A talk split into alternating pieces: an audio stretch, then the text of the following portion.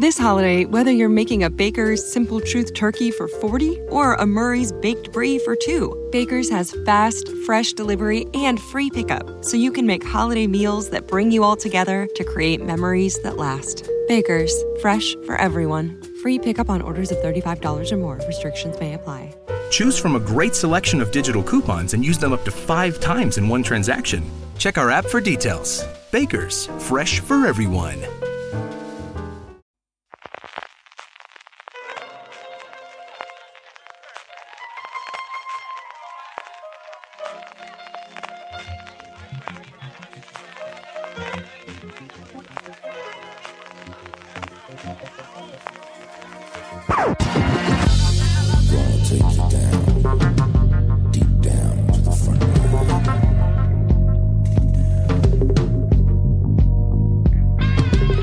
Bienvenidos de nuevo a Streaming, el programa de Fuera de Series, donde cada semana repasamos las novedades y estrenos más importantes de las diferentes plataformas de streaming y canales de pago. Don Francis Arrabal ya metido totalmente en verano. Queramos o no, esto ya es calor, Sí, calor, voy un polito. de hoguera ya, como diga ser. Sí, señor, sí, sí. Programa 99.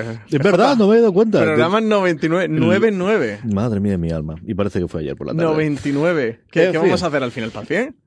¿Qué vamos a hacer? Nada. Nos vamos a dejar O sea, el 99 y así un- no tendremos más nunca. Y ya está. Mm, swimming Cambiamos pool el nombre. party, ¿no? Una Cambiamos el nombre al programa y así tenemos el aquí para los oyentes de streaming o qué? y ya está. Y como hizo DC después, lo, lo recuperamos dentro de 20 años y fuera.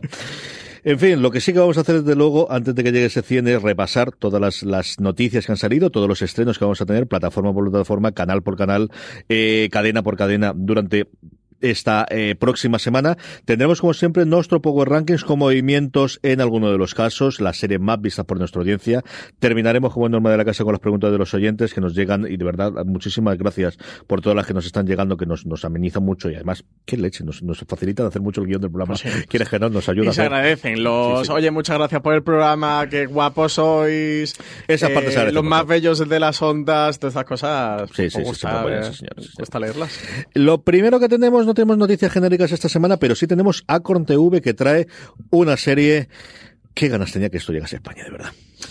Se titula Detectorist. A lo largo de tres temporadas cuenta la historia de Andy y Lance, dos vecinos de un pequeño pueblo de Danbury, ubicado en Essex, Reino Unido, que unen que se unen, perdón, a la Asociación de Detección de Metales de la zona con el sueño de encontrar un gran tesoro escondido. La serie está protagonizada por Toby Jones y Mackenzie Crock, quien es también el guionista y director. La serie ha sido nominada a tres premios BAFTA, ganando uno a Mejor Guión de Comedia en 2016 y ha sido elegida en la sección eh, Best of the Year por Los Angeles Times, The Hollywood Reporter, The New York Times y tú además has podido ya ver un poquito de esto. Yo he visto dos episodios de Detectorist en, en su momento. Es una serie deliciosa, muy británica, muy de. No todas las series tienen que ser salvar al mundo ni tiene que ser lo, más complicado que haya. No. Son dos personas normalitas que tienen los problemas de todo el mundo en un pueblecito perdido de- de- de Inglaterra y cuyo nexo de unión es que sí, los tíos cogen detectores de metales y su hobby, igual que unos tienen leer, otros tienen ver y hablar de series como nosotros, otros tienen coleccionar funcos. No, esta gente lo que hace es coger y además comprar detectores de metales. Y tienen la asociación y a partir de ahí son las vivencias, como te digo, de dos personas y ver pues eso, las miserias y las grandezas que tienen simplemente dos personas normales y corrientes de estas que te reconforta con la humanidad, tiene momentos realmente hilarantes en estos dos, el cómo las relaciones humanas que tienen con esos personajes, uno de los personajes la exmujer que les sigue, el sigue total y absolutamente prendado y enamorado, la otra lo sabéis aprovechar de ello, la otro que tiene una relación de pareja que de repente se, se queda medio atontado con una chica nueva que aparece por, por ahí en medio y luego esas chorradas de los problemas que tiene de enfrentamientos con otros detectores de metales, ¿no? Y esas grandes peleas que otros gestos serían, pues eso, grandilocuentes y que aquí son, pues esas, las pequeñas miserias humanas. A mí es una serie que me divierte muchísimo. Yo la descubrí, gracias, tú hablabas de, de, de cómo estaba lo mejor del año de, eh, entre ellos Hollywood Reporter, Tim Goodman, que es el, el crítico jefe de, de Hollywood Reporter, es una de las series que siempre comentaba él en la, en la web, en su podcast que hace semanalmente con Jason Snell, eh, TV Time Machine, que yo oigo, habla muchísimo de esta serie y lo muchísimo que le gustan estas tres temporadas. Y es de verdad una serie deliciosa y una, una de las de las series de verdad que, que, que, eh, yo sabía que estaba en el catálogo porque yo siempre lo comentaba de con Estados Unidos y que esperaba que trajesen aquí. Y es una serie mm, realmente deliciosa lo que yo he podido ver. Eh, Detectores, las tres temporadas están las tres al 3 de junio. Sí, las tres, las tres completas bajo demanda. Amazon Prime Video, eh, de la resaca ya de, de- del estreno de, de, de todo lo que hemos tenido, lo que sabemos ya, Confirmábamos la semana pasada que Picard, o la que la serie de Picard entonces todavía, porque no tenemos el nombre, se le van a quedar a ellos, y sabemos ya, por un lado, que la serie va a tener el nombre tan original de Star Trek 2 puntos Picard, pon unos dos puntos en tu vida recientemente, si no, no eres serie, y luego, por fin, tenemos, no un trailer, pero sí un pequeño teaser. Sí, un pequeño teaser, ya ha enseñado sus primeras imágenes, eh, un teaser muy críptico, muy, muy críptico, no vemos naves espaciales, sino un viñedo y las botellas del vino que la familia Picard está elaborando en Francia. Eh, la voz en off afirma que Jean-Luc Picard salvó a la humanidad 15 años antes, pagando un precio muy alto, pero lo que quiere saber es por qué el almirante Picard abandonó la flota estelar. Y eso será lo que sabremos cuando se estrene la serie. ¿Qué te ha parecido este teaser, CJ? Que pues tú lo, lo te punta, pero porque lo a ver, es el, el, el, teaser que podrías esperar primero los viñedos, después de haber visto la conclusión de, de lo que conocemos de, de la gente que vimos la nueva generación y lo que sabíamos sobre la serie de que iba a ser una continuación de esas vivencias eran totalmente lógicos. Esa es, los viñedos él habla muchas veces en la nueva generación. En el final de la nueva generación él comenta cómo se va a jubilar y volver esos viñedos en la tierra que tenía tradicionalmente la, la, la saga Picar en, en la tierra y luego tienen el momento de los pelos de punta para todos los trekkies, eh, desde luego que es cuando vuelves a ver por primera vez a Patrick Stewart encarnando a Picard después de tantísimos años y suena de fondo la fanfarria de Star Trek y la fanfarria de la nueva generación. A mí se me pusieron los pelos de punta, que es lo que ellos estaban buscando, pues sí, lo habéis conseguido. Ahora, dadme la puñetera serie de una vez, que yo creo que ya está Bueno, será la primera serie del universo expandido, eh, creado a partir de Star Trek Discovery que veremos. La serie se va a estrenar mundialmente en Amazon Prime Video, en España también. Y mm, en Estados Unidos se, verá a través de CBS All Access, que es, que es sí, su canal. Estados Unidos y no sé si incluso Canadá. Aquí no recuerdo si solamente es eh, fuera lo que vende CBS, porque por ejemplo Discovery se ve en Estados Unidos con CBS All Access, en Canadá lo tiene en lineal. De hecho, es el único país del mundo en el que se estrena un canal lineal ahí en medio y luego tiene los derechos de, de video en demand esa misma cadena. Y esta, la verdad es que no lo sé. Supimos eso, la, la compra por parte de Amazon y no recuerdo ahora si era Estados Unidos y Canadá, pero desde luego aquí en España, en Latinoamérica y en todo el resto del, del mundo la tendremos en Amazon Prime Video, pues eso, el, el, a ver qué es lo que nos traen. A mí me, me, ha gustado, como yo creo que sabían perfectamente que me iba a gustar este, este teaser, no nada de tráiler, este teaser de, de, la vuelta de Patrick Stewart allá. Bueno, pues si no el, el que le dio la popularidad del Reino Unido, sí que a nivel global y de luego sí, a nivel de la cultura claro. popular, sin ningún género de dudas, antes de que interpretase a Xavier en la, en la saga de, de la Patrulla X de X-Men. Filmin nos trae también un nuevo estreno, el 4 de junio nos llega La Víctima, Francis. Sí, además la ha adelantado, estaba previsto su estreno para el 11 de junio, va a llegar este martes, mañana mismo. Eh, 4 de junio estrenada en el Reino Unido hace apenas unas semanas y que ha recibido el aplauso unánime de la crítica. Está ligeramente inspirada en el atroz asesinato de James Bulger en 1993. La serie está protagonizada por Anna Dean, una madre que 14 años después de la muerte de su hijo a manos de un adolescente es acusada de revelar públicamente la identidad del supuesto asesino y de conspirar para acabar con su vida. Al otro lado, Craig Meyers, conductor de autobús y padre de familia, ve cómo su vida da un vuelco cuando esta mujer le acusa de un crimen que asegura no haber cometido. Las tres veces nominada al Globo de Oro, Kelly MacDonald es la protagonista de esta serie que fue seguida en su estreno en Reino Unido por más de 6 millones y medio de espectadores. A mí Kelly MacDonald me encanta, es una actriz que siempre me ha gustado muchísimo lo que hace, aparte de poner la voz de Brave en la versión en la, película original o la versión original de, de la película de Disney, en Boardwalk Empire hacía un papelón espectacular. Me gustó muchísimo, muchísimo y solamente por ella, de verdad que sí me acercaría menos a ver este primer episodio de, de La Víctima. HBO España, dos estrenos, porque el tercero la madrugada del domingo al lunes se lo comentaremos la semana tercera eh, que viene, que es la segunda temporada de Big Little Lies. El primero, el 5 de junio, primera temporada completa de La Patrulla Contenada de Doom Patrol. Qué ganita se le tenía a esta. Eh, la serie reinventa uno de los grupos de superhéroes más queridos de DC, Robotman, también conocido como Cliff Steele, interpretado por Brendan Fraser, El Hombre Negativo, alias Larry Trainor, interpretado por Matt Bomer, Elastigirl, alias Rita Farr, y Crazy Jane, dirigidos por el científico Niels Calder, también conocido como el jefe interpretado por Timothy Dalton. Cada uno de los miembros de Doom Patrol sufrió un horrible accidente que les dio habilidades sobrehumanas, pero también los dejó marcados y desfigurados.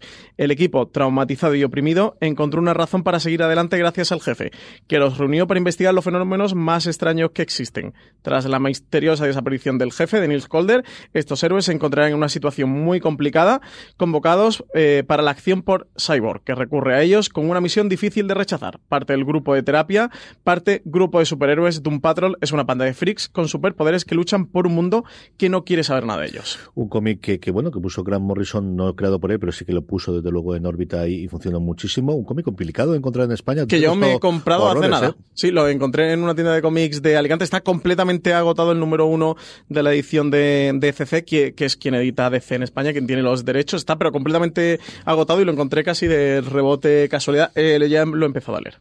Y una serie que al final tuvimos una introducción de todos ellos en ese cuarto episodio de Titanes. Y que en general es cierto que en Estados Unidos se emite con DC Universe, que al final es una plataforma pequeñita de la que no se habla muchísimo, pero lo que lo poquito que hemos podido ver de críticas hablaban muy bien de ella, Francisco. Sí, sí, sí, hablaban muy, muy, muy bien. Y nada, la serie llega justo aquí a HBO España, completa bajo demanda, cuando ha acabado la primera temporada en Estados Unidos a través de DC Universe. Un DC Universe que estrena además, eh, justo creo que estrenó el viernes pasado, eh, La Cosa del Pantano, Something. Dentro de nada, sí, señor. Así que a ver quién la trae aquí, porque recordemos que Titans, Titanes la trajo Netflix y esta la ha traído HBO con un James Wan además en la producción ejecutiva y no recuerdo si director del, primer, episodio, de, La Cosa del Pantano. También otro de los cómics icónicos, desde luego, de, los 70 y los 80 en, en, en DC. Si el 5 de junio llego a esto, ¿qué os voy a decir de, yo creo, el gran estreno nuevamente, junto con Billy Terlice, que no llegará la semana que viene, tercera temporada ya del Cuento de la Criada? Yo creo que está mejor no comentar nada, CJ. ¿Qué vamos a contar ya del Cuento de la Criada que a esta altura no sepamos? Lo primero es que ya hemos decidido que le damos el Cuento de la Criada, porque HBO ha hecho un giro de 180 grados y de The Handmaid's Tale ya es el Cuento de la Criada para todos los lados. Sí, ¿eh? de hecho, si te metes en HBO, en los banners que tienen arriba de Carrusel, por el Cuento de la Criada en grande y por en pequeñito abajo a la derecha para que nadie se les despiste, The Handmaid's Tale, en plan, no creáis que es otra serie diferente. Pero eso, no, mejor no comentar nada. Bueno, que lo fue todo en la primera temporada, que la segunda temporada tuvo disparidad de criterios y a ver qué ocurre con esta tercera, ¿no? La veremos, la veremos sin duda y yo, bueno, la semana que viene la comentaremos aquí el arranque de esta tercera temporada sin spoilers. Más cositas. Primero, bueno, pues yo creo que un secreto absolutamente a voces, pero en una entrevista que tuvo el jefe de programación de, de HBO, confirmó lo que decía, era un secreto a voces, y es que Confederate, esa nueva serie que iba a tener la producción ejecutiva Bane of Wise después de acabar Juego de Tronos, creada por dos eh, guionistas afroamericanos, pero que se vio eh, sumergido en una tormenta perfecta, por un lado, por el hecho de tratar temas como la esclavitud y con, bueno, era una distopía de Estados Unidos en el cual la guerra civil no había concluido como realmente había ocurrido, sino que había, se había llegado a un armisticio y los, eh, los estados del sur, los estados confederados, seguían manteniendo la esclavitud y el hecho de que las dos personas con las que se fue, se fueron Benioff y Weiss, dos hombres blancos, eh, a nivel de crítica en Estados Unidos fue demoledor, aquellos se durmió soy de los justos y, bueno, pues tenemos yo creo la confirmación de que esto si sigue, desde luego no va a ser y tiene toda la pinta de que jamás vamos a ver este proyecto. Sí, Casey Blois, que es el presidente de programación de HBO, confirmaba que el proyecto actualmente no tenía prioridad, que no estaba en primer plano.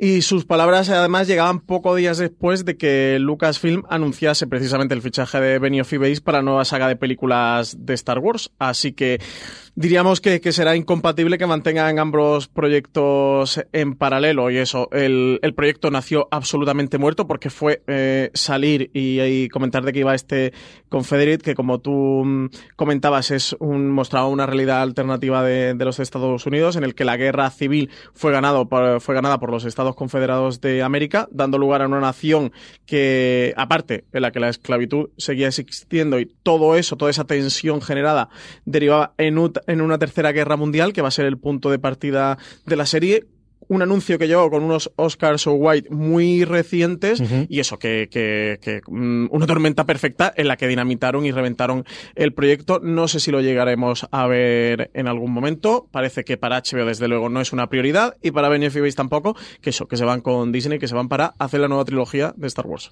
Y tenemos el listado, como suele ser habitual a finales de mes, de las nuevas series de HBO España para este próximo mes de junio, Francisco. Pues nada, sacad papel y boli porque vienen unos cuantos estrenos. ¿eh? El 5 de junio hemos comentado antes, este miércoles se estrena Doom Patrol. También llegan Los Spookies, una comedia cargada de humor negro el sábado 15 de junio. Llega también Jet ese mismo día, sábado 15 de junio, eh, de junio perdón.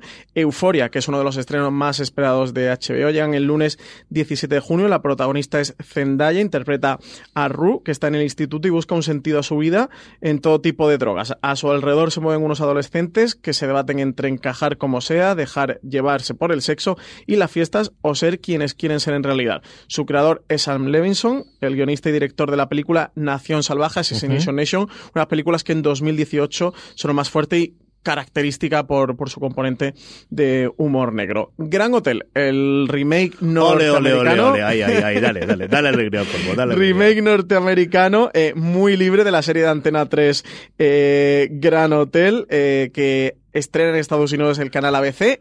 Eh, HBO la trae aquí a España. Lunes 17 de junio, CJ ya tienes serie Fue para la semana 17 de divertidísimo junio. cuando lo vimos el teaser allí en la presentación de HBO. Fue Y tu teaser favorito. Fue, fue, lo, Fue- lo más.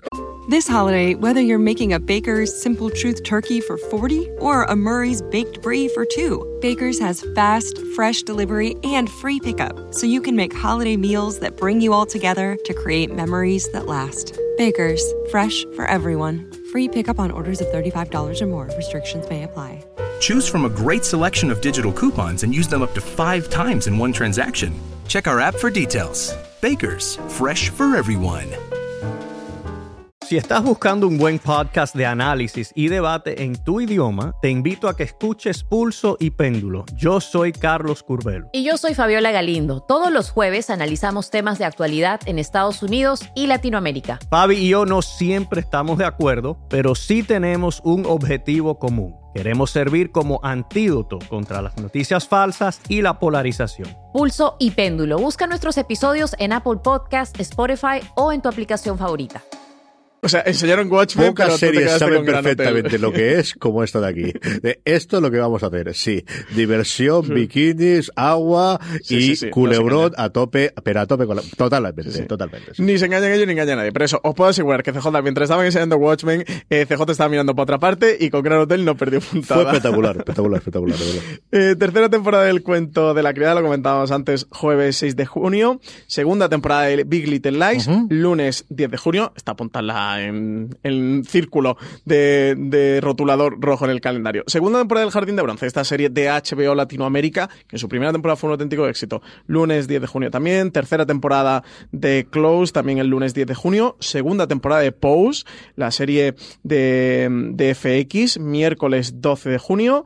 Krypton, segunda temporada. Esta serie de, mm, de sci-fi ambientada, es de universo DC, ambientada en el universo de Superman, llega el jueves 13 de junio. Esos son los estrenos más destacados. Y de todas esas, Jet, que yo lo descubrí gracias al post que hicimos sobre, sobre todo esto, con una Carla Gugino en, en absoluta de- como espía, el teaser, yo de verdad desconocía por completo este proyecto y el trailer me tiene conquistado. Es cierto que yo, Carla Gugino, es alguien que, que me encanta todo lo que ha hecho y, y siempre me ha gustado muchísimo. Y hablaremos desde luego mucho más de ella conforme se acerque la fecha, porque la tenía totalmente perdida. Sí. Demás, de Euforia hemos hablado, conocíamos el proyecto, de todas las demás, que deciros de todas las, las bueno, nuevas temporadas de, evidentemente, del cuento de la criada o de Big Little Lies, pero esta Jet la tenía totalmente perdida. Sí, Francis. es el nuevo estreno de Cinemax después de Warrior, un Warrior que por cierto está muy bien. Yo llevo la mitad de la temporada vista aproximadamente, de verdad me, me ha sorprendido. Está muy muy bien. Y además yo creo que a la gente, sin duda, que le gustó eh, Banshee, acercaros a Warrior porque la serie os va a gustar. Y ahora estrenan este, este Jet, le echaremos un ojo a ver qué tal. Sí, que además tiene marca de la casa de, de, de una cosa, pues eso, sexy por un lado, y además con Carla Gugino, que, que las, la ves al,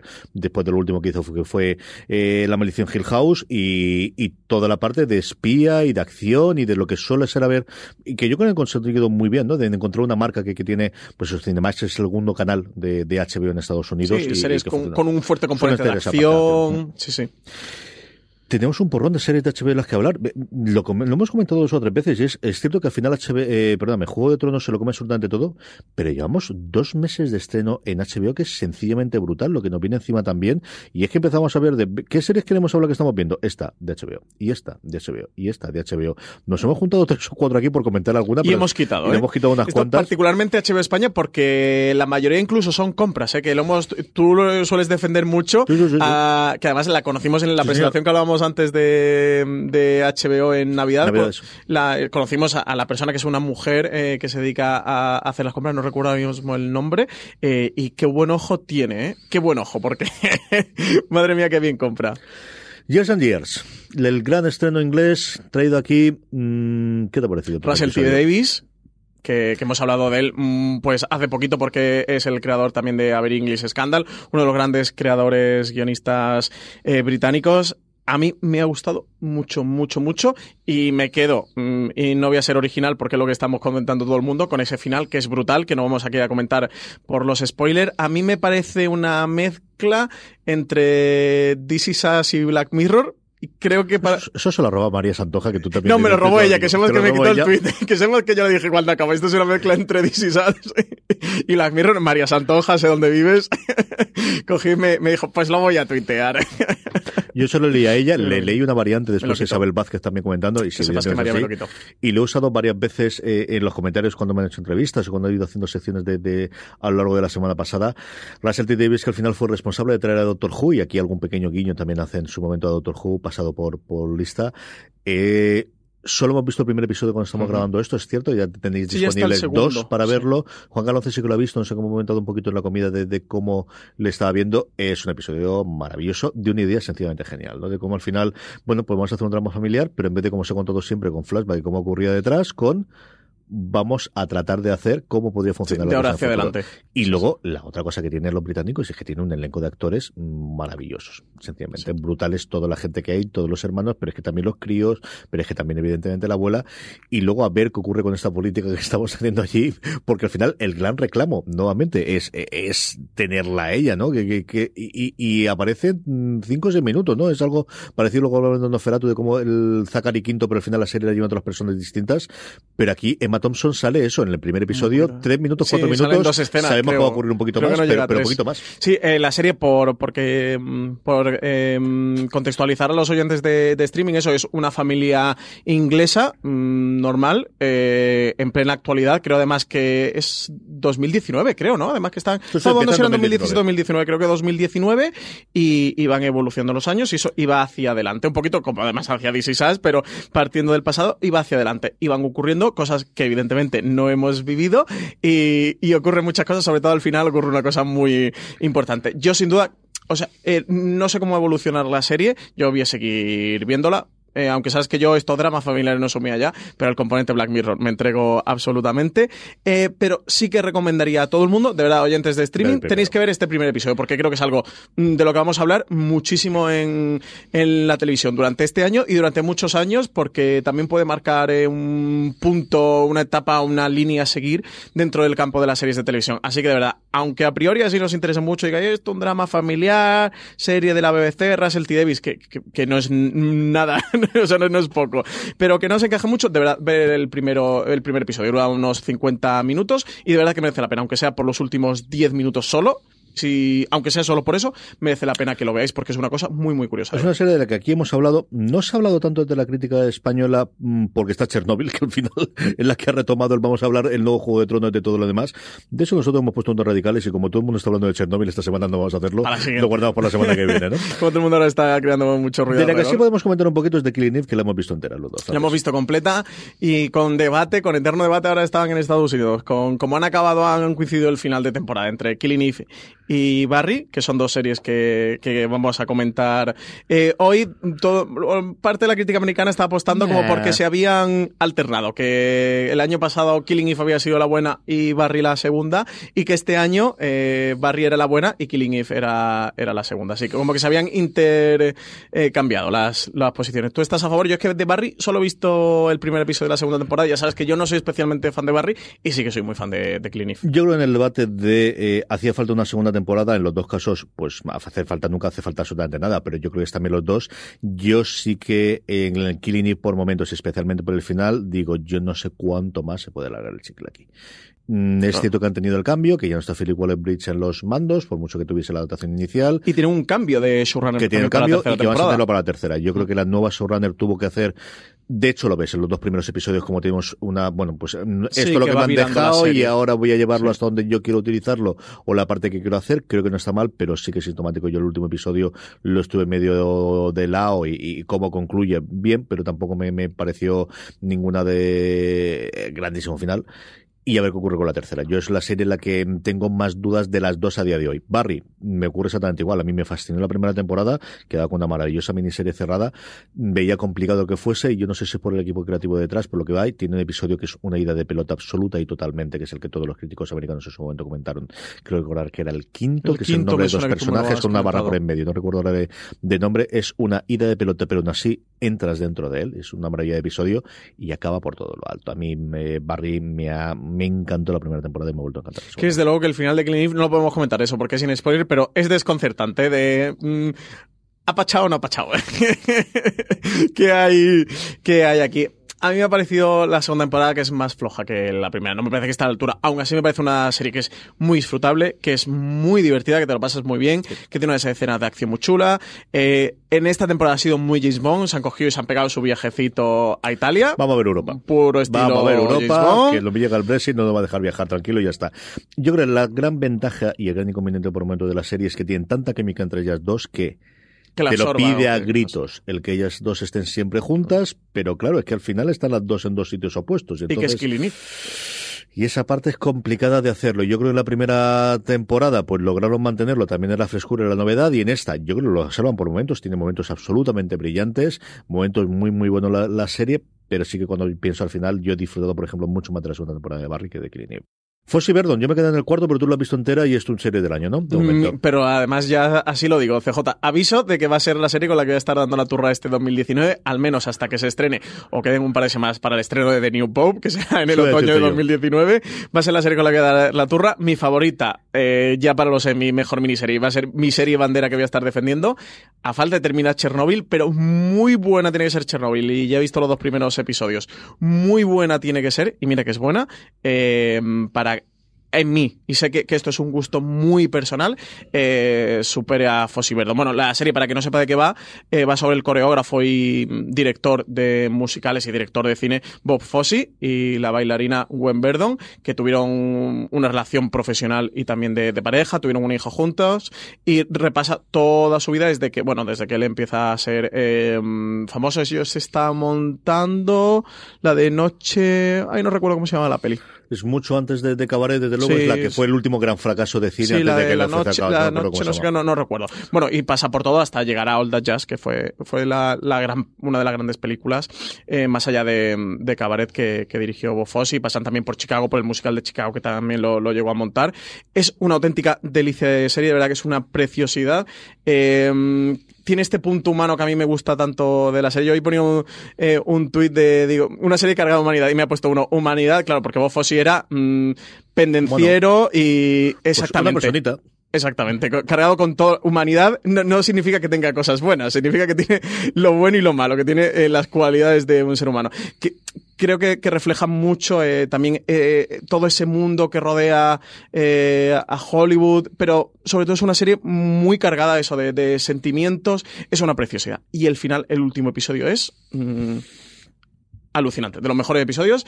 Y CJ, tú sabes que yo soy de lágrima dura, que yo me consigo retener. Y en esta, el final no he aguantado.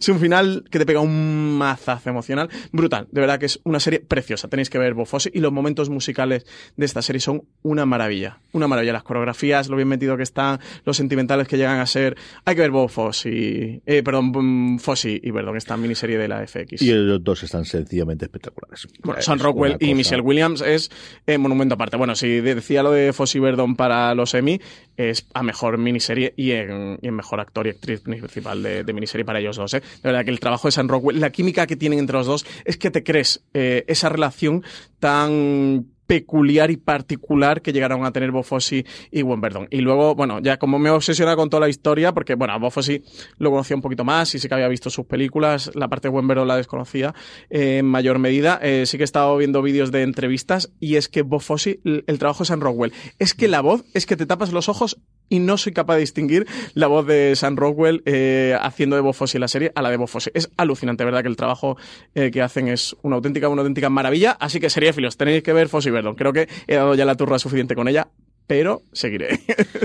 Movistar Plus, eh, bueno, un secreto relativamente a voces, porque algo conocíamos por parte de Telefónica, que es el que dio la noticia, pero va a presentar, o al menos tiene toda la pinta mañana, su nuevo OTT, es decir, lo que en su momento era B, que podía contratar sin ser cliente de, de en su momento de, de, Canal Plus de pago y podías ver sus series, y ahora Movistar Plus se lo cargó cuando tenías, para poder ver las series de Movistar Plus y el resto de sus contenidos, tienes que tener al menos, bueno, pues su canal de ser contratado y tener ese, esa parte de fusión y tiene pinta de que no van a decir que a partir de ahora también podéis pagar y solamente tener este contenido. Sí, la presenta mañana. Que sabremos más. Exactamente, la presenta mañana martes 4 de junio. El streaming de la semana que viene lo comentaremos, a ver qué nos van a dar y por qué precio. Sí que en cuanto a contenido ya habían confirmado que iba a estar el canal Cero, que es el, ya sabéis que es el de entretenimiento, donde están todos los programas de entretenimiento de producción de Movistar Plus, el canal de deporte que se llama Vamos, y que iban a estar las series de producción original de, de Movistar. Habrá que ver si también van a estar las series de canales temáticos, si van a incluir series que compren pues de Showtime o de otros canales. Showtime lo digo porque es con quien tiene el acuerdo.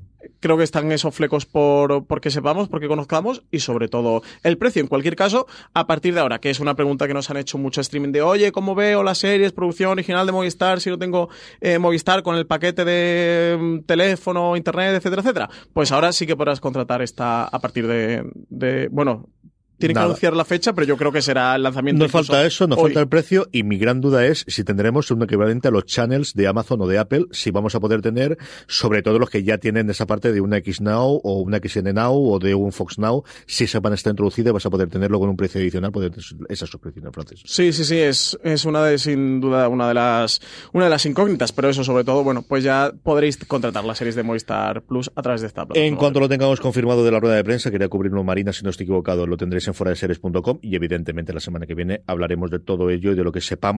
This holiday, whether you're making a Baker's Simple Truth turkey for 40 or a Murray's baked brie for 2, Baker's has fast, fresh delivery and free pickup so you can make holiday meals that bring you all together to create memories that last. Baker's, fresh for everyone. Free pickup on orders of $35 or more. Restrictions may apply. Choose from a great selection of digital coupons and use them up to five times in one transaction. Check our app for details. Bakers, fresh for everyone. Si estás buscando un buen podcast de análisis y debate en tu idioma, te invito a que escuches Pulso y Péndulo. Yo soy Carlos Curbelo. Y yo soy Fabiola Galindo. Todos los jueves analizamos temas de actualidad en Estados Unidos y Latinoamérica. Fabi y yo no siempre estamos de acuerdo, pero sí tenemos un objetivo común. Queremos servir como antídoto contra las noticias falsas y la polarización. Pulso y péndulo. Busca nuestros episodios en Apple Podcast, Spotify o en tu aplicación favorita y yo creo que nos darán absolutamente todo en streaming. Narraval, nos quedábamos eh, Hierro, llega íntegra el 7 de junio, es el estreno de Movistar Plus íntegro de esta semana, de este mes, perdóname, del mes de junio. ¿Qué?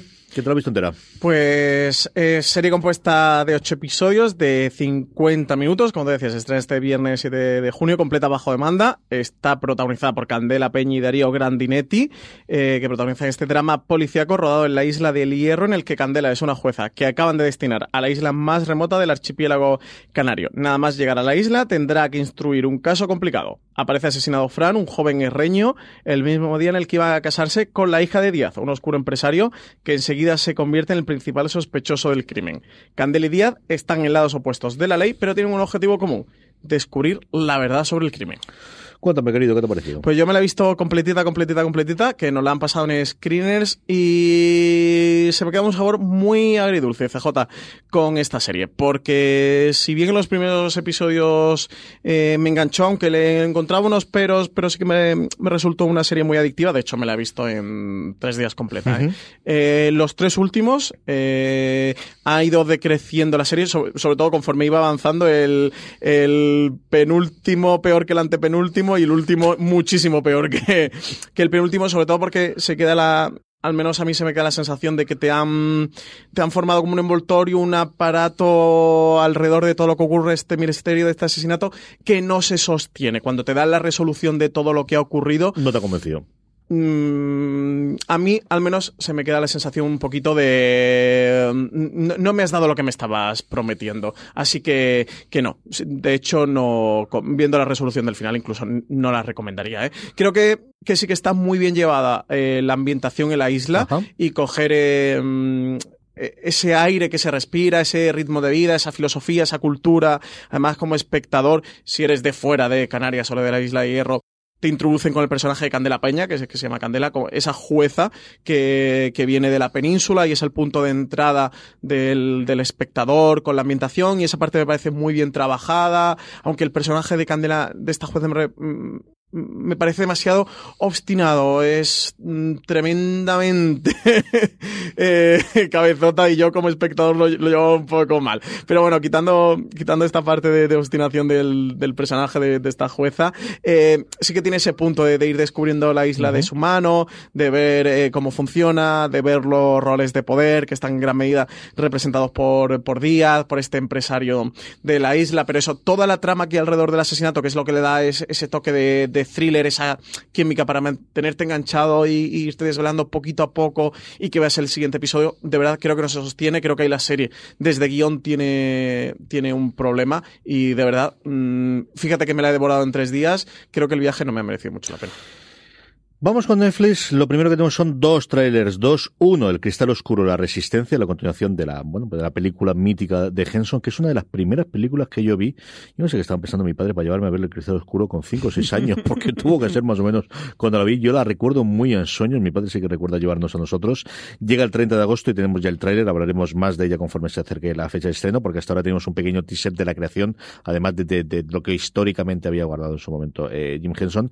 Y el otro, eh, La Casa de Papel, eh, con el profesor hablando de por qué vuelve La Casa de Papel en su tercera temporada. Pues sí, ya, ya, se sabe, ya sabemos cuál es el motivo de esta parte 3, el, motivo de por qué el profesor eh, vuelve a reunir a la banda. En foreseries.com tenéis el vídeo, en el que vemos al propio Álvaro Morte, al profesor, eh, contándolo. El caso es que la policía ha detenido a uno de, del grupo, a uno de la banda, lo retiene en paradero desconocido, por lo cual el resto se va a poner en marcha para conseguir liberarlo. Así que nada, nos queda ya menos para la casa de papel, CJ, que se estrena el 19 de julio, nos queda un poquito más de un mes, mes y medio, eh, para que llegue la serie con muchísima expectación. La semana pasada repasábamos todos los estrenos de Netflix del, del mes y nos faltaba todavía alguna fecha. La que ya hemos podido confirmar es la de Jessica Jones, la último gran estreno de lo que fue en su momento Marflix, de esta unión entre eh, Marvel y Netflix. El 14 de junio termina este gran experimento después de, bueno, cinco añitos, ¿no? Desde, desde la primera temporada sí. de Daredevil aproximadamente. Sí, de este Marflix va a ser la última serie de Marflix, de las series de Marvel en Netflix. Va a poner punto y final a la colaboración entre la división de televisión de la editorial y la plataforma de streaming. Lo hará Jessica Jones con su tercera temporada, en el que la superheroína, que está interpretada por Kristen Ritter, va a enfrentarse a un asesino en serie y al mismo tiempo va a ver cómo su amiga Trish empieza a utilizar los superpoderes que adquirió al final de la segunda temporada. No se sabe mucho más de los nuevos episodios, más allá de unos cambios en los perfiles oficiales de las propias redes sociales de la serie que acusan a Jessica Jones de, de ser un fraude. Uh -huh. Así que a ver qué tal. ¿Tú te vas a poner con la tercera temporada de Jessica Jones o ya para ti se acabó? Yo llegué a ver alguno de la segunda, a lo mejor por curiosidad y por ver lo que ocurre. Yo no llegué, y la primera me gustó mucho, ¿eh? Yo creo que la primera es una serie. Tenía el rollo de, de, de, algún episodio que podía sobrar, pero sobre todo los episodios intermedios y toda esa relación con el personaje de Tennant de, de, del hombre púrpura, a mí me gustó muchísimo, muchísimo. La segunda, lo que te digo, vi dos o tres y ese al final se me alargó mucho, me vino muy encima y, y teníamos es una cantidad de mucho, bajó mucho el nivel. Hablamos mucho de, del tema de los 13 episodios de, de Marflix, cómo le ha podido afectar, pero creo que más allá del número, o sea, al final es un poco la pescadilla que se muerde la cola. Son muchos episodios para, para el tipo de, de historia que es, ¿no? Para realmente el contenido o el respaldo que tiene la serie el guion no sostenía uh -huh. 13 episodios. De hecho, yo, que era fan absoluto de la primera temporada de Jessica Jones, la segunda me la dejé a mitad porque ya era de mmm, no puedo más con mi vida y la dejé, finalmente la dejé aparcada. No creo que me ponga con esta tercera. Veremos si de repente empiezan a salir muy buenas críticas, pues quizás la retome. Tres estrenos esta semana, quizás el más importante de los tres, en un día raro para estrenar Netflix, es un miércoles, lo tradicional es el uh -huh. viernes. Yo no sé si es un experimento. Esto Black Mirror que rompe todos claro, los cánones. Eso mismo, Black Mirror nos llega a su tercera temporada con tres episodios el 5 de junio. El el miércoles, sí, el miércoles, lo apuntaron, el miércoles 5 de junio tenemos tres episodios nada, de nada. Mirror. Eh, pasado mañana, pasado mañana tenemos ya Añicos, una historia en la que un taxista con un plan secreto se convierte en el centro de atención en un día en el que todo se descontrola. Este está protagonizado por Andrew Scott. Tenemos Rachel, Jack y Ashley Chu, una adolescente solitaria sueña con conectar con su estrella pop favorita, un artista cuya, cuya existencia no es tan bonita como parece. Este es el que protagoniza Miley Cyrus y también tenemos Striking Vipers, en el que dos antiguos amigos de la universidad se reencuentran y viven una serie de acontecimientos que podría alterar sus vidas para siempre. Y este es el protagonizado por Anthony Mackie. Y el día normal de estreno, como os comentaba antes, el 7 de junio, nos llega la tercera temporada de Sucesor Designado y también Historias de San Francisco. Sucesor Designado es el thriller político protagonizado por Kiefer Sutherland, que Netflix rescató después de que ABC, su cadena original, lo cancelara al final de su segunda temporada.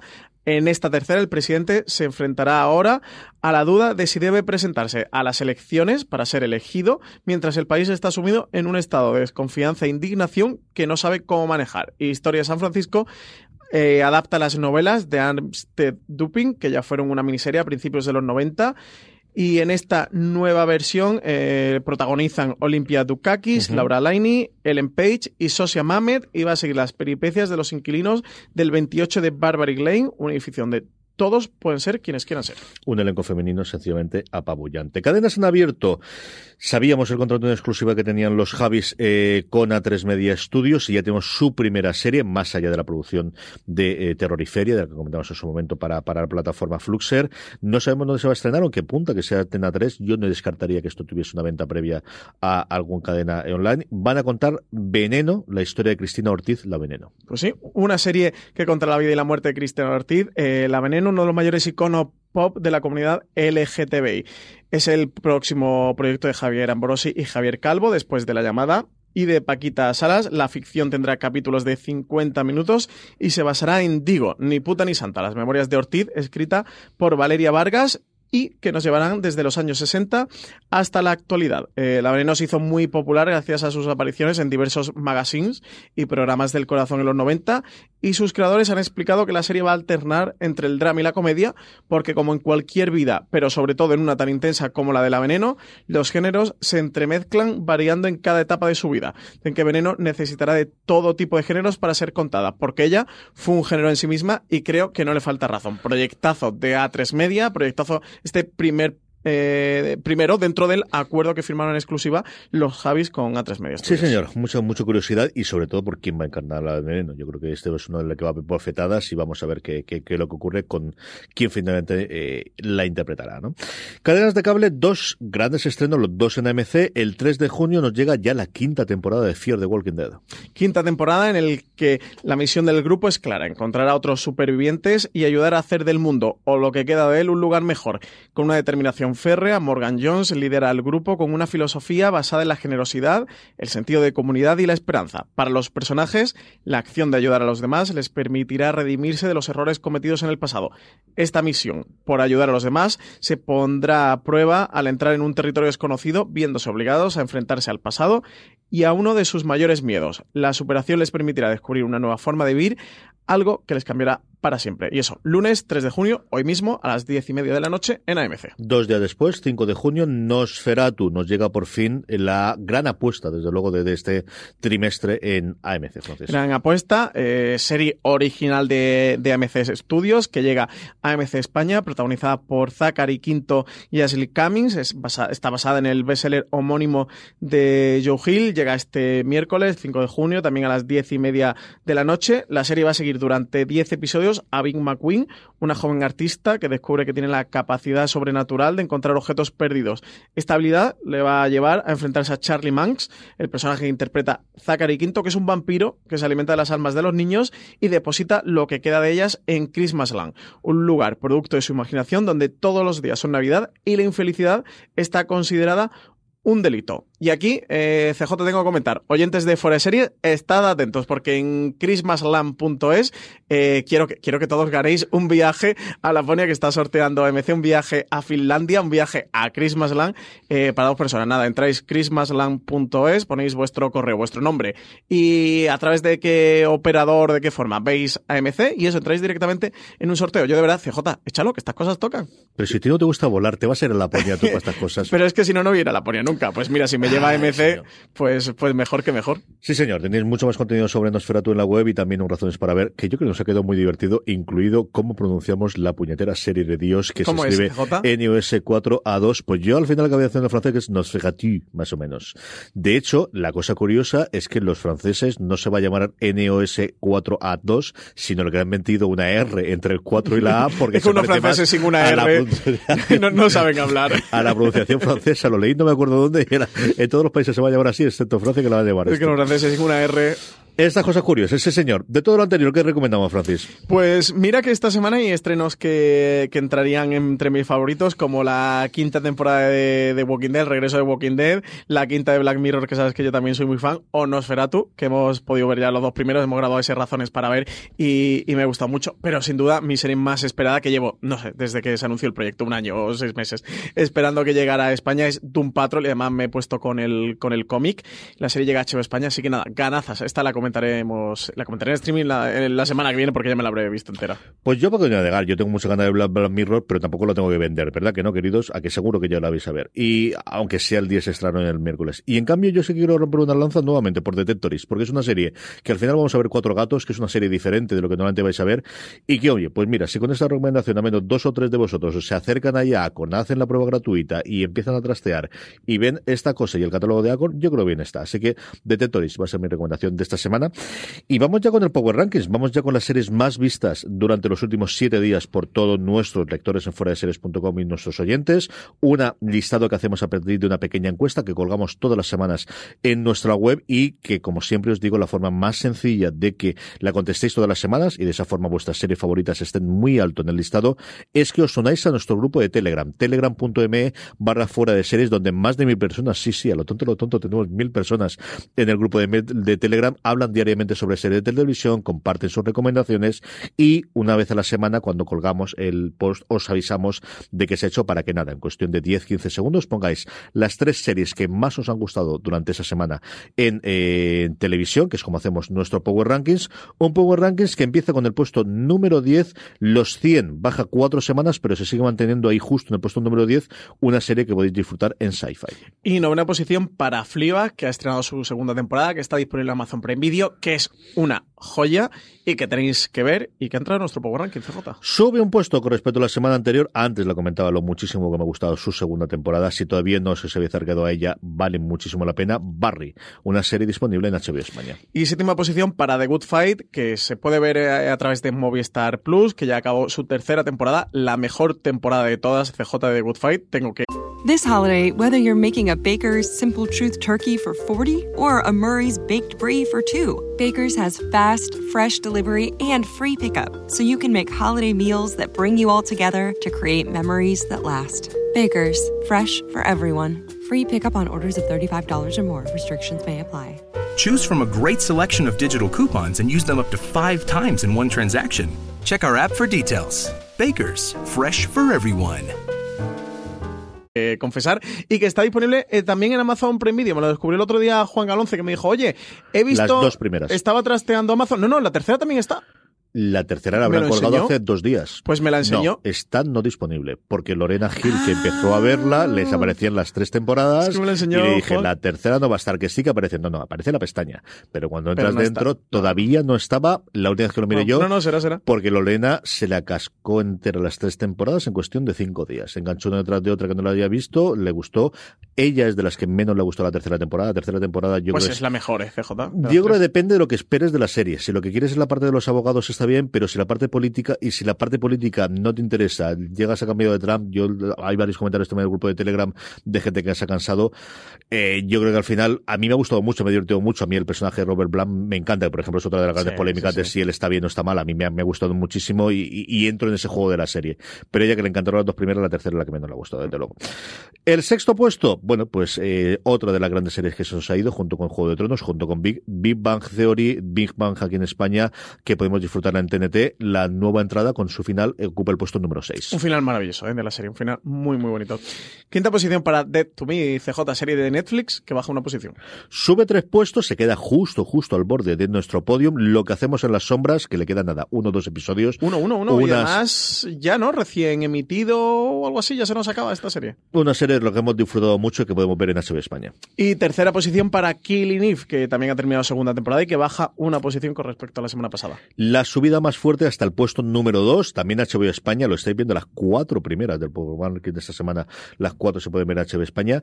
La serie de la que habla toda la crítica de hoy, hemos tenido una tormenta perfecta cuando ha acabado Juego de Tronos, Chernobyl, eh, como os digo, eh, sube tres puestos y se queda en el puesto número 2. Serie maravillosa, la semana que viene la comentaremos, lo que pasa es que esta semana ya tenemos cuatro eh, series de HBO por comentario y eran entre estreno y final de temporada, como Chernobyl está emitiendo, ya va por cuarto episodio, cuarto hacia el quinto episodio, que además está, creo que solo tiene seis episodios, ¿no? Yo juraría que eran seis. que, ya mismo se acaba. Eso, aprovechad, si no la estáis viendo, ponemos con ella, de verdad que merece muchísimo la pena y es que va a acabar ya mismo y así acabáis, acabáis con ella. Termina Power Rankings, Francis, ¿qué es lo primero? Pues primera posición para Juego de Tronos, que no hay quien la baje de aquí, ¿eh? todavía está en la primera posición, estrenó la semana pasada La Última Guardia, este documental sobre la gente que está detrás de las cámaras de mm. Juego de Tronos, no son los Kit Harrington, ni los Missy Williams, ni los Sophie Que también, pero fundamentalmente era... Pero fundamentalmente eso, la gente de, de producción y, equipo técnico. Sí, señor, creo que una forma muy inteligente de hacer un, un documental y salirse de... La entretelas de Juego de Tronos. que al final siempre hemos tenido un montón, ¿no? Con entrevistas a Benioff y Wise comentando alguna de las escenas y de lo demás, pero yo creo que esa parte de producción y de, como dice Marina el pobre que está tirando la nieve allí y estas cosas que, que, al final se nos olvidan y de la gran máquina de, de, producción que ha tenido detrás y de logística que ha sido también Juego de Tronos. Nos quedan nada, unos 10 minutos aproximadamente para las preguntas de los oyentes, unas preguntas que nos hacéis llegar siempre a través de las redes sociales de Fuera de Series, evidentemente, pero sobre todo en esa encuesta que os comentaba previamente para hacer el Power Rankings. Os dejamos siempre un campo donde nos podéis preguntar. ¿Qué nos pregunta esta semana? Pues Manu G eh, nos traslada un comentario con el que empatizo mucho, que dice, quiero más temporada de Juego de Tronos, que no se puede acabar, que no, que no, que no, he dicho, apuesta por la negación, Manuje, ante la tragedia. Parece salido de Chernobyl ahora mismo, Manuje. Yo creo que hay esa sensación, y luego la otra de, ya no quiero saber nada más de Juego de Tronos, venga, terminemos ya, vayamos sí, a ver, sé que hay mucho que hay mucha cosa. Para nosotros ha sido muy pesado seguirla con tanta actualidad. Bueno, aquí eh, comentar que, que estará esta semana disponible un gran angular eh, sobre esa HBO después de Juego de Tronos, donde hablamos de los spin-offs que están preparando Juego de Tronos. Oye, que se nos ha acabado Juego de Tronos, pero vamos a tener más series ambientadas en ese universo, Manu.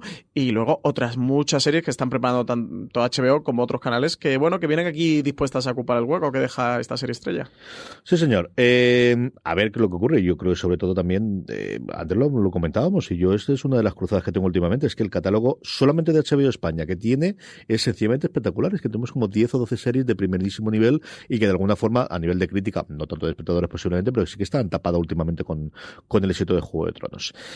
Más preguntas, Francis. Alberto Ortín nos pregunta si se doblarán las series de YouTube en algún momento. CJ, pronóstico. un, dos, tres. Yo creo que mm, subtítulos todos los que quieras, doblaje, no lo tengo nada claro.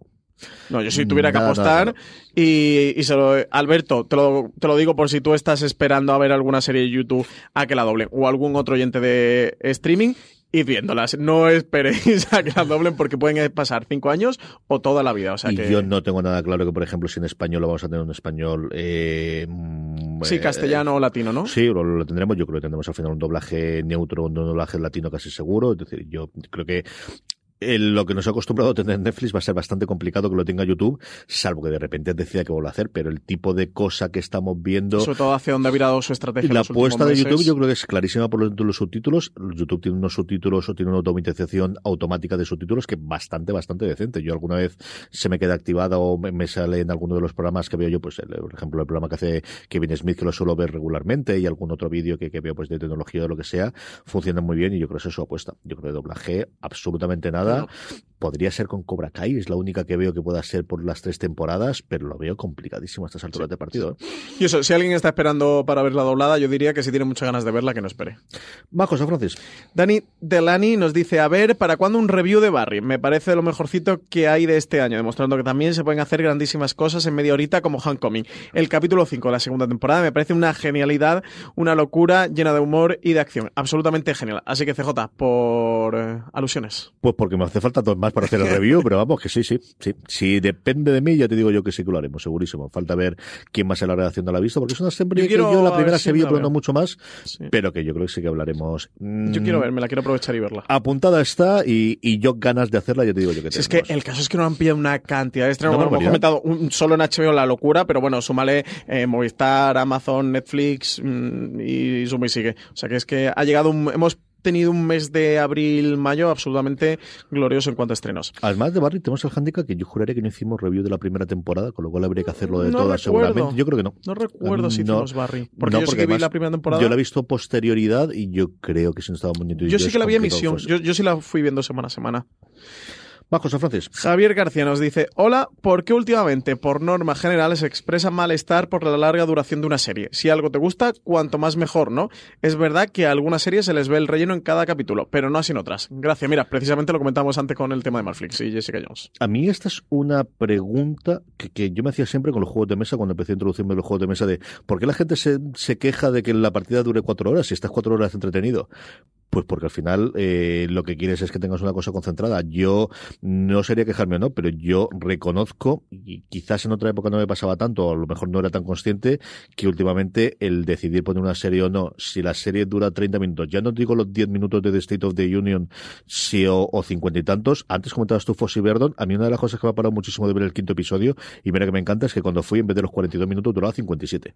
Sí, y, hacia los finales va, va aumentando la Pues porque al final tienes el tiempo que tú tienes y tienes más que la duración de episodios, que yo creo que también podría ser, a mí me está tirando mucho para allá la duración de. En episodio te refiero, es decir, que tenga 14 o 15 por temporada. Si dices el tiempo dentro del episodio, no la cantidad total de episodios que tenga la serie. Yo esa parte me tira menos, pero es mucho más eh, sencillo para mí, desde luego, ver eh, 14 episodios de algo que dure 5 o 7 minutos o 10 minutos que algo. Mm, no me acuerdo cuál fue también uno de los grandes estrenos que vi una hora treinta y tantos el primloto y dije, uff. ¿Sería de Romanovs? Podría ser de Romanov segurísimo. Yo sigo sin verla porque la duración de 90 minutos de mm, te vas a ver seis películas porque me llamo Matthew Wayne, eh, no, he conseguido superar esa barrera. ¿eh? A mí, lo que te digo, no, no, no sé por qué, por no generársela, yo te puedo contar mi caso especial, eh, particular, pero mejor dicho, y es a mí me cuesta horror cada vez más el, cuando tengo duración general, y yo creo que es algo que las cadenas, especialmente las, las plataformas tecnológicas tipo Netflix, lo están viendo y por eso están apostando pues cosas como Special más cortas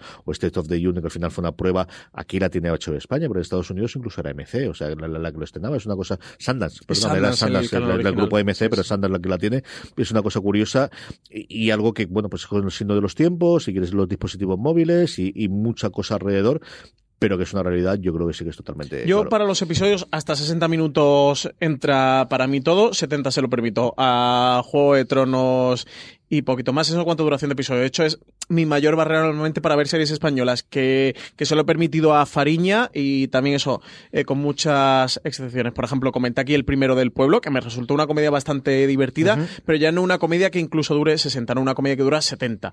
Pues eh, sí que, me, sí que se me atraganta porque es mucho de tu tiempo. O sea, al espectador le estás pidiendo eh, un esfuerzo. Y es verdad que un espectador de telelineal está ahí sentado en el sofá y si no está viendo va a estar viendo eso, va a estar viendo otra cosa. O si acaba antes, pues se pondrá a ver la siguiente y se acabó. Pero un espectador de un bajo demanda como en el caso del pueblo, que yo lo ponía en Amazon Prime Video, que tú digas, ¿qué, me, qué elijo? ¿Qué me siento a ver? ¿Cuánto tiempo tengo en el reloj para ver esto? Pedirle 60 minutos, creo que eso.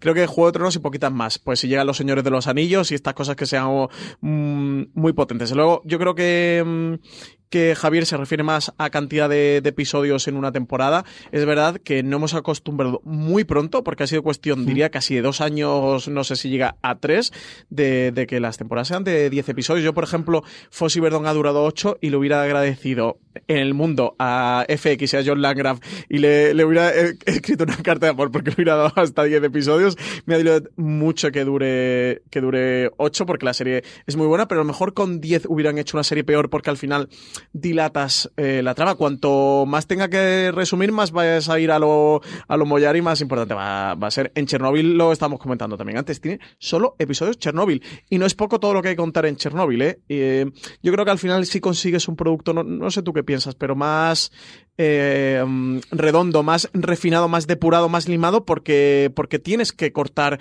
mucho y, siempre lo que vas a cortar, de entre todo lo que tengas que cortar, va a ser lo menos importante, lo más relevante o lo que menos redondo eh, te haya te haya quedado. Y luego, por ejemplo, con Marflix, creo que es que para 13 episodios mm, no dedicaron el tiempo suficiente en, en guion. Creo que, que de guion la serie estaba muy justita y sentaba mucho relleno de muchas tramas. Bueno, las historias tienen la, la, la, duración que tienen que tener y a partir de ahí pues, pues funciona. La otra, la otra gran queja recientemente es justo lo contrario, y es que Juego de Tronos ha tenido menos episodios de lo que esperaríamos y que hay muchos saltos al vacío. Pero, y pero Juego de Tronos, es que Sí. claro. Pero es, es decir, que es la, la- justo la, la otra parte. No lo sé. Yo creo que al final tienen que tener la duración.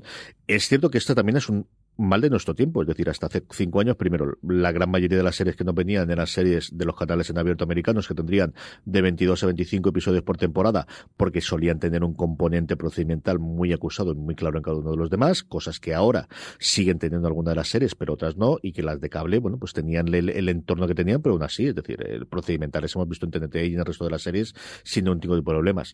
Las series que nosotros estamos hablando, pues yo creo que al final es una cuestión de los creadores y de ese tete a tete que tienen con la cadena. La cadena siempre va a querer más episodios si la serie funciona bien. Los creadores querrán contar su historia y tener más la parte artística. Y ese, yo creo que todos estamos intentando encontrar. Y no es lo mismo cuando tú tienes que programar X episodios para completar una parrilla que tiene que emitirse a lo largo del año que cuando tú tienes un proyecto en Netflix en el cual va a vivir y morir durante un único fin de semana. Yo creo que al final todos estamos intentando ver cuáles son las nuevas reglas del juego, cuáles son los jugadores, con qué compites, qué efecto tienes el que estrenes una nueva temporada o una nueva serie, si es mejor tener temporadas más cortas pero mucho más número de temporadas, si no, si yo creo que estamos todos aprendiendo un poquito de cuáles son las reglas del juego. Sí.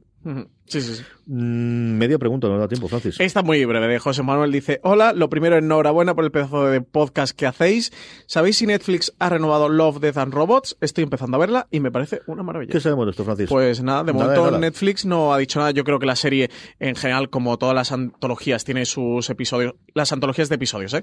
Eh, tiene episodios mejores y peores, y le pasa a Black Mirror, y eso le pasa absolutamente a todas. Yo creo que tiene algunos muy buenos, creo que tiene algunos que son flojitos, pero sobre todo creo que hubo una mm, gran polémica mancha alrededor de la serie que creo que sí que lastró parte de, la calidad que tenía en torno a mm, si era una serie machista o, acusaba de esto de la male gaze, esa mirada masculina que, yo creo que, mm, que es una crítica bien fundada y que eso en la serie está. No sé si le ha podido replantear a Netflix este tema, darle una continuidad o no. El caso es que de momento no sabemos nada de que vaya a tener segunda temporada. De hecho, eso yo me extrañaría horrores que no tuviésemos más episodios de Love, Death and Robots y con esto vamos a pasar a despedirnos. Don Francis Arrabal, hasta la semana que viene. pues hasta el programa número 100, CJ. Mucho más contenido en fuera de series.com, mucho más contenido en nuestro canal de podcast. Pasaros por el grupo de Telegram y así podéis eh, participar en nuestro Power Rankings. Gracias por estar ahí y recordad, tened muchísimo cuidado ahí fuera.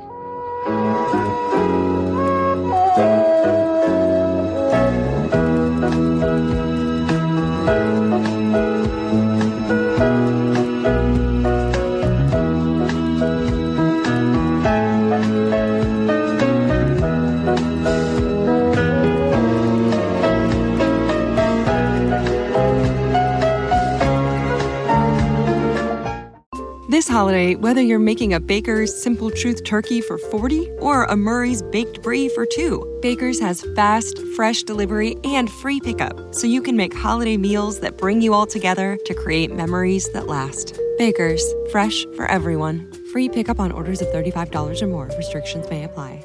Choose from a great selection of digital coupons and use them up to five times in one transaction. Check our app for details. Bakers, fresh for everyone.